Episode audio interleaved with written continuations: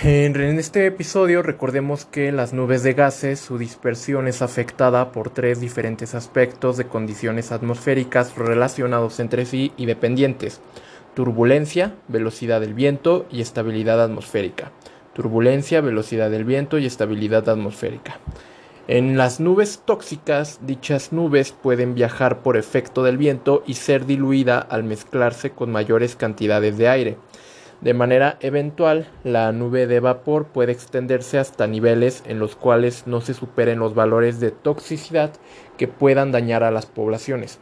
Para determinar el tamaño potencial de una nube tóxica se requiere conocer cantidad y tipo del fluido liberado, condiciones de presión y temperatura de la sustancia, porcentaje de líquido que pasa a la fase vapor, formación del aerosol, degradación de un derrame confinado, condiciones climáticas en el momento en que se produce el escape, condiciones topográficas locales. Para determinar el tamaño potencial de una nube tóxica se requiere conocer cantidad y tipo del fluido liberado, condiciones de presión y temperatura de la sustancia, porcentaje de líquido que pasa a la fase vapor, formación de aerosol, degradación de un derrame confinado, condiciones climáticas en el momento en que se produce el escape y condiciones topográficas locales. Nuevamente, para determinar el tamaño potencial de una nube tóxica se requiere conocer cantidad y tipo del fluido liberado, condiciones de presión y temperatura de la sustancia, porcentaje de líquido que pasa a la fase vapor, formación de aerosol, degradación de un derrame confinado, condiciones climáticas en el momento en que se produce el escape y condiciones topográficas locales. Nubes inflamables. Las nubes inflamables pueden generar un incendio de chorro de gas, jet fire, o un incendio de nube de gas. El escape dará lugar a lo que se denomina chorro turbulento, jet. Dicha turbulencia hará que la masa de gas inflamable se mezcle con el aire circundante desde el punto de fuga. Entonces, las nubes inflamables pueden generar un incendio de chorro de gas, jet fire, o un incendio de nube de gas. El escape dará lugar a lo, que se denomina chorro turbulento jet. Dicha turbulencia hará que la masa de gas inflamable se mezcle con el aire circundante desde el punto de fuga. En la zona frontal del jet, donde ya ha cesado la turbulencia, la nube inflamable diluida resultante será desplazada por el viento y continuará dispersándose. Jet fire también se le conoce como dardo de fuego. Nuevamente, en las nubes eh, inflamables pueden generar un incendio de chorro de gas, jet fire, o un incendio de nube de gas. El escape dará lugar a lo que se denomina chorro turbulento, jet. Dicha turbulencia hará que la masa de gas inflamable se mezcle con el aire circundante desde el punto de fuga. En la zona frontal del jet de este chorro turbulento donde ya ha cesado la turbulencia en esta zona frontal, la nube inflamable diluida resultante será desplazada por el viento y continuará dispersándose. Una fuente extra nos dice que tanto en las conducciones como en los depósitos de gas a presión, la aparición de una pequeña fisura tanto en las conducciones como en los depósitos de gas a presión, la aparición de una pequeña fisura en las paredes trae como consecuencia la descarga del gas contenido, formando un chorro de gas a presión. Si durante la descarga este chorro entra en contacto con una fuente de ignición, el resultante será la formación de un incendio en forma de chorro o como normalmente se le llama dardo de fuego o jet fire. Los efectos de este tipo de accidentes son fundamentalmente los causados en el entorno por el calor generado e irradiado desde el dardo. Regresando a la presentación, el escape dará lugar a lo que se denomina chorro turbulento, jet. Dicha turbulencia hará que la masa de gas inflamable se mezcle con el aire circundante desde el punto de fuga. En la zona frontal del jet, donde ya ha cesado la turbulencia, la nube inflamable diluida resultante será desplazada por el viento y continuará, continuará dispersándose esta nube inflamable. Ahora veamos nubes explosivas. En una nube explosiva la energía de la onda de choque es generalmente solo una pequeña fracción de la energía teóricamente disponible de la combustión de todo el material en la nube. En una nube explosiva, la energía de la onda de choque es generalmente solo una pequeña fracción de la energía teóricamente disponible de la combustión de todo el material en la nube. En una nube explosiva, la energía de la onda de choque es generalmente solo una pequeña fracción de la energía teóricamente disponible de la combustión de todo el material de la nube. La relación de la energía real en la explosión a la teóricamente disponible se denomina eficiencia de explosión o factor de rendimiento o simplemente rendimiento. La relación de la energía real en la explosión a la teóricamente disponible se denomina eficiencia de explosión o factor de rendimiento. ¿Qué es el factor de rendimiento o la eficiencia de explosión? Pues es la relación de la energía real en la explosión a la teóricamente disponible. En nubes, en las explosiones de nubes de vapor confinadas, traducción de la expresión inglesa Vapor Cloud Explosion, VCE, explosiones confinadas que ocurren con alguna barrera de contención por ejemplo, suceden en tuberías o recipientes o dentro de edificios. Originan sobrepresiones superiores a las no confinadas, resultando en la destrucción total de los equipos industriales y las edificaciones. Las explosiones de nubes de vapor confinadas, traducción de Vapor Cloud Explosion, VCE, eh, explosiones confinadas que ocurren con alguna barrera de contención, por ejemplo, suceden en tuberías o recipientes o dentro de edificios originan sobrepresiones superiores a las no confinadas, resultando en la destrucción total de los equipos industriales y las edificaciones. Estas nubes explosivas eh, confinadas van a originar sobrepresiones superiores a las no confinadas. Ahora, las explosiones de nubes de vapor no confinadas, Unconfined Vapor Cloud Explosion, UVCE, que se puede definir como deflagración explosiva de una nube de gas inflamable que se halla en un espacio amplio cuya onda de presión alcanza una sobrepresión máxima del orden de un bar en la zona de ignición. Las explosiones no confinadas ocurren al aire libre y generalmente son originadas por un escape rápido de un fluido inflamable junto a una dispersión moderada para formar una nube inflamable muy grande de aire e hidrocarburo.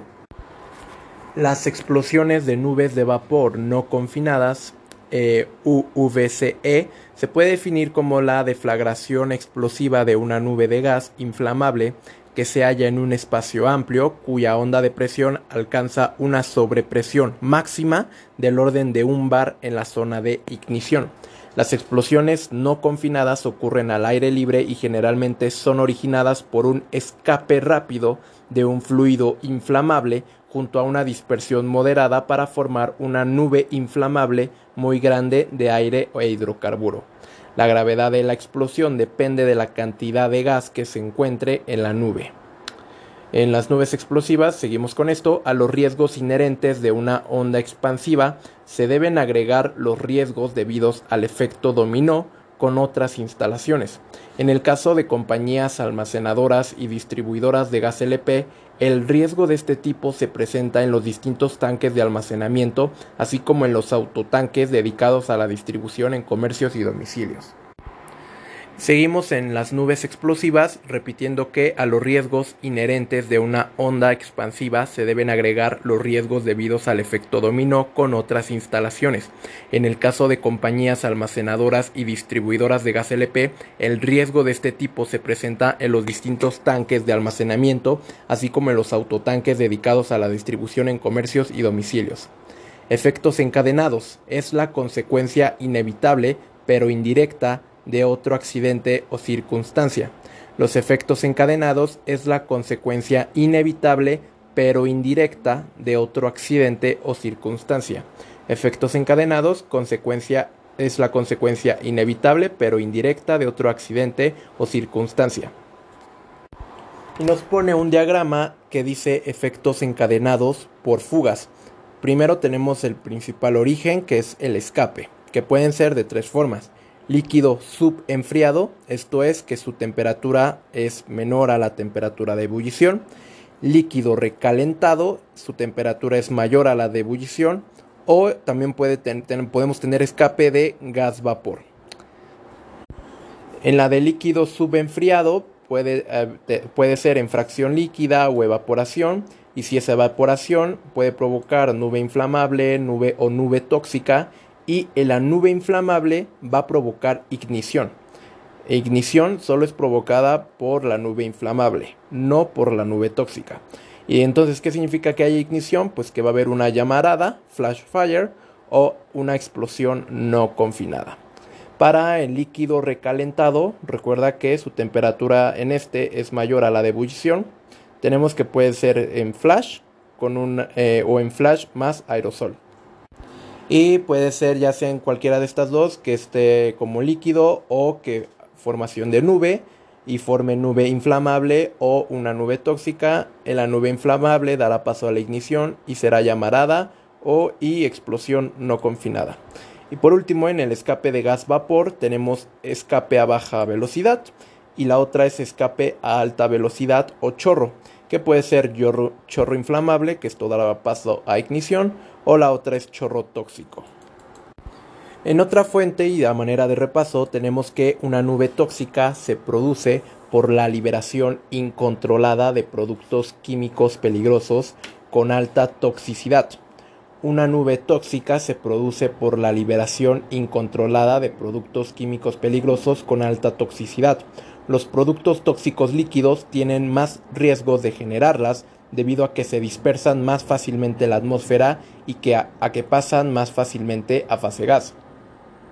Una de las causas de accidentes para la generación de nubes tóxicas es almacenar en una misma ubicación productos tóxicos y productos inflamables dado que en caso de incendio los productos inflamables avivan el fuego y lo hacen mucho más agresivo. Ahora seguimos con el diagrama de efectos encadenados por fugas. Ya mencionamos estos tres tipos de escape, pero en fugas, en fugas tenemos estos tres tipos: de gas a presión, de gas licuado presurizado, de gas licuado refrigerado y de líquido combustible. Anteriormente, lo anterior era en escape, que pueden ser líquido subenfriado, líquido recalentado o gas vapor. Ahora, para fugas es, eh, pueden haber fugas de gas, a de gas a presión, de gas licuado presurizado, de gas licuado refrigerado o de líquido combustible. Nuevamente, los tipos de fugas pueden ser de gas a presión, de gas licuado presurizado, de gas licuado refrigerado o de líquido combustible. Efecto dominó. Este ocurre cuando, número uno, a partir de un evento primario, incendio o explosión, en una unidad determinada. Dos, la propagación del accidente afecta una o más unidades o plantas en las cuales se desencadenan accidentes secundarios como consecuencia del evento primario. 3. Los accidentes secundarios son más severos que el primario, escalando los efectos conduciendo a un aumento general de las consecuencias. Entonces el efecto dominó ocurre a partir de un evento primario o ocurre eh, cuando la propagación del accidente afecta una o más unidades o plantas en las cuales se desencadenan accidentes secundarios como consecuencia del evento primario o tres, cuando los accidentes secundarios son más severos que el primario, escalando los efectos, conduciendo a un aumento general de las consecuencias. Ahora, un modelo, un modelo es una representación ideal de un sistema y la forma en que éste opera. El objetivo de un modelo es analizar el comportamiento del sistema o bien predecir su comportamiento futuro. Obviamente los modelos no son tan complejos como el sistema mismo, de tal manera que se hacen las suposiciones y restricciones necesarias para representar las porciones más relevantes del mismo. Tipos de modelos son modelo matemático, empírico o físico. En la construcción de un modelo tenemos primero la definición del problema, luego la recolección y proceso de datos empíricos, luego la formulación del modelo matemático, luego la formulación de un programa computacional, validación del modelo y análisis de datos. Cuando el modelo es demasiado complejo, el modelo matemático asociado es de las mismas características y la opción de utilizar una solución analítica se desvanece, dando paso al estudio del sistema mediante simulación. Entonces, cuando el modelo es demasiado complejo, el modelo matemático asociado es de las mismas características y la opción de utilizar una solución analítica se desvanece, dando paso al estudio del sistema mediante simulación. Fases de la modelización. Identificación, calibración, validación y simulación. Las fases de la modelización son la identificación, calibración, validación y simulación. Simulación esta es una técnica para crear modelos de sistemas grandes y complejos que incluyen incertidumbre. Se diseña un modelo para repetir el comportamiento del sistema. Este tipo de modelo se basa en la división del sistema en módulos básicos o elementales que se enlazan entre sí mediante relaciones lógicas bien definidas. La simulación es una técnica para crear modelos de sistemas grandes y complejos que incluyen incertidumbre se diseña un modelo para repetir el comportamiento del sistema. Este tipo de modelo se basa en la división del sistema en módulos básicos o elementales que se enlazan entre sí mediante relaciones lógicas bien definidas. El desarrollo de un modelo de simulación es muy costoso en tiempo y recursos. Bases de simulación. Primero está la descripción del sistema, luego la selección del escenario, eh, criterios de daños, cálculo del modelo, discusión del análisis, conclusiones. Esto puede ser reversible o irreversible en algunas partes. En las bases de simulación está la primero descripción del sistema, luego selección del escenario, luego criterios de daño, luego cálculo del modelo, discusión del análisis y conclusiones. Evaluación de consecuencias. La evaluación de consecuencias tiene como propósito el determinar el daño potencial provocado por un incidente.